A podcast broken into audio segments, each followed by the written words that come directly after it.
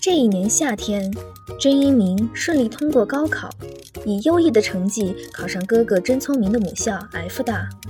接到录取通知书后，甄一鸣兴致勃勃地拉着小姐妹去烫头染发。我要把这玩意儿染成蓝的。现在，甄一鸣和小姐妹小玉挑好了自己喜欢的发型，走进了理发店。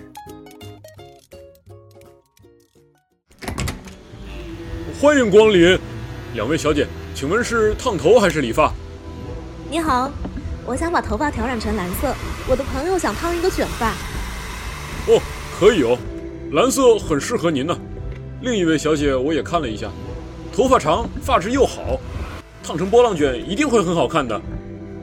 呃，两位先去洗头，请这边走，后续由我托尼王和我们店长托尼徐为您服务哦。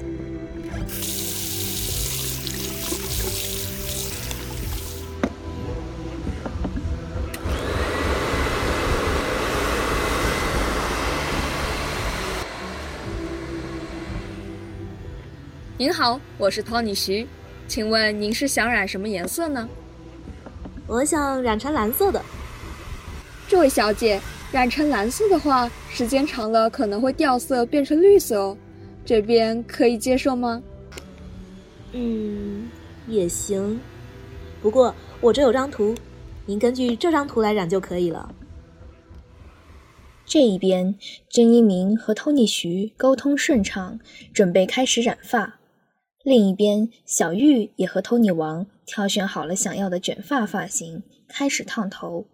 两姐妹说说笑笑，好不快乐。但过了一会儿，甄一鸣发现有点不对劲。小玉，你有没有闻到一股焦焦糊糊的气味啊？啊，没有啊，一鸣。哦。您闻到的可能是烫头发产生的气味，不用担心，有一点点这种气味是正常的。等等，我好像也闻到了。小玉，我怎么觉得这个奇怪的气味越来越重了呢？客人久等了，我把东西拿来了。嗯，怎么糊味这么大？小王，你快停下机器看一看，这味道不对劲。可千万别把客人的头发给烫坏了。Tony 王手忙脚乱地停下烫发机器，一股浓烟伴着呛人的气味从机器中冒出来，熏得众人直咳嗽。这是怎么回事啊？啊！我的头发怎么了？小玉，你你的头发！英明，你快帮我看看，快帮我看看烫成什么样了。小玉，后面烫焦了一块啊！啊，对不起，对不起，对不起，对不起，对不起，对不起，真的很对不起，对对对对对对对不起。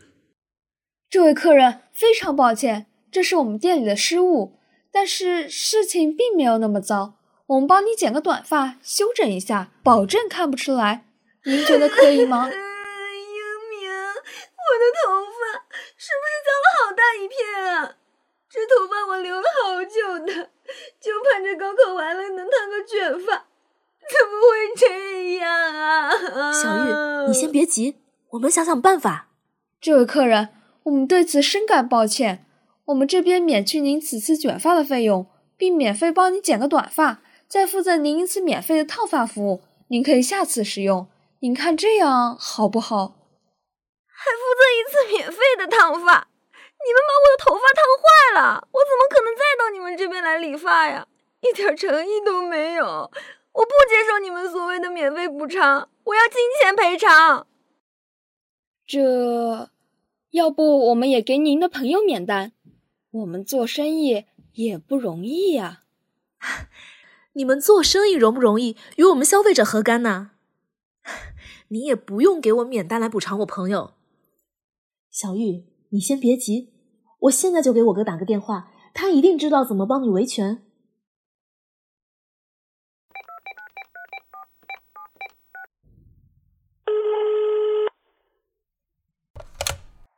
喂，英明，怎么了？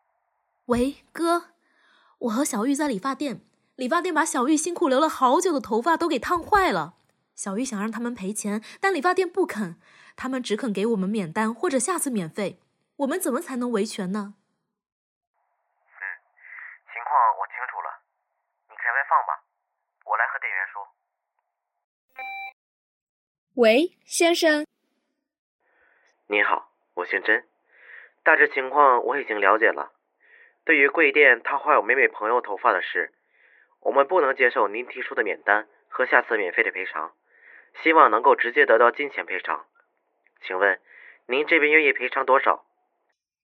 甄先生，是这样的，不过只是有少量头发有损而已，我们帮这位客人修补一下是绝对看不出来的，没必要这样吧？老板，贵店是做理发生意的。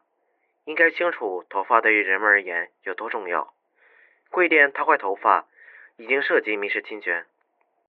先生，民事侵权？哎呦，不至于吧？做人做生意都留一线，对大家都好。条件嘛，可以再谈的呀。老板，我必须告诉您，我是一名律师。根据民法典。行为人因过错侵害他人民事权益造成损害的，应当承担侵权责任；侵害他人造成人身损害的，应当赔偿为治疗和康复支出的合理费用，以及因误工减少的收入；造成严重精神损害的，被侵权人有权请求精神损害赔偿。因此，贵店除了要承担帮被侵权人修补头发的费用外，由于无法使头发恢复原状，还应承担一定额外的赔偿费用。我们这也是依法主张自己的权利，希望您不要逃避责任。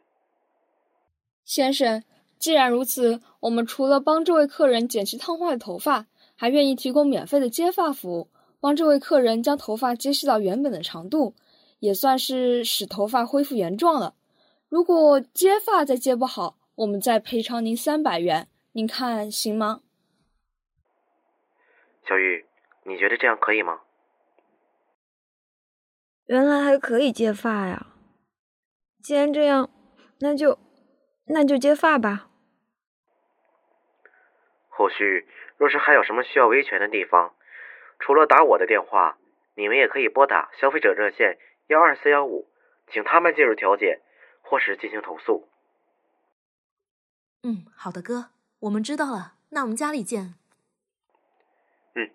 嗯，好，祝你们玩的开心。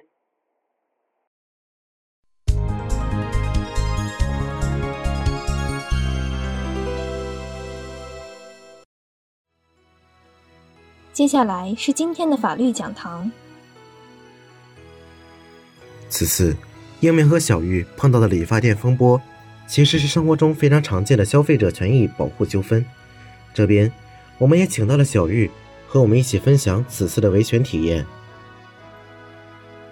大家好，我是这次被烫坏头发的当事人小玉，感谢甄律师这次帮助我维权。这边也有些问题想请教甄律师，请问？一般遇到消费者和商家之间的纠纷，消费者怎么处理比较好呢？在遇到与商家的纠纷时，首先消费者要保持冷静，不要大声喧哗、大吵大闹，影响其他消费者。其次，消费者可以依据民法典、消费者权益保护法等等法律主张自己的合法权利。再者，如果双方沟通不畅，需要第三方介入，可以拨打幺二三幺五。请他们介入调解或是进行投诉。最后，如果以上救济途径都无法实现救济效果，可以尝试诉讼。那请问，直接选择诉讼是否是解决消费者和商家之间纠纷的好方法呢？